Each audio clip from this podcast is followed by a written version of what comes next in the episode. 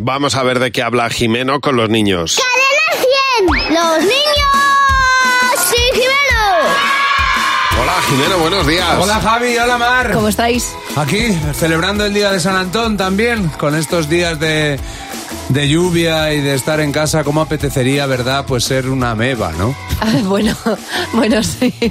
Listo así. ¿Eh? Una morsa.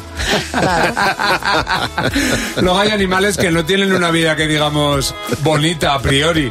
Y es lo que hemos dicho, hemos pensado hoy en el cole. Si, si fueras un animal, ¿qué animal no te gustaría ser? Un, Mm, un caracol, porque son súper lentos, porque me habría- aburriría mucho. Y todo el día eh, echando babas. Una mosca, porque las moscas van a la caca. Elefante, porque es muy grande. No podía entrar en los parques de atracciones. Pues un escarabajo. No quiero tener tantas patas, porque seguro que me tropiezo y...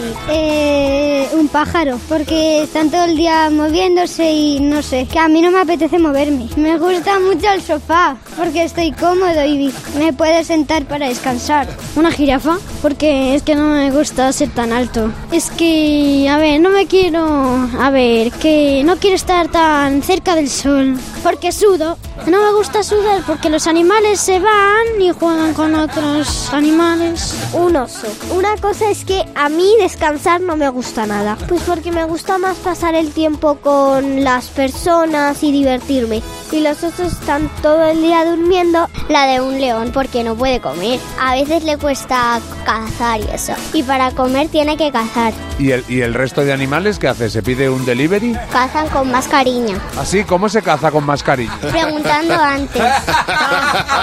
¿Te puedo cazar o no te puedo cazar? Oye, ¿qué tal te viene morir hoy, Gacela? Es increíble. Y qué, qué bueno el, el niño que se, que se le ve ya aventurero y el que dice yo me quedo en casa. Ay, Ese, Ah, sí, con inquietudes.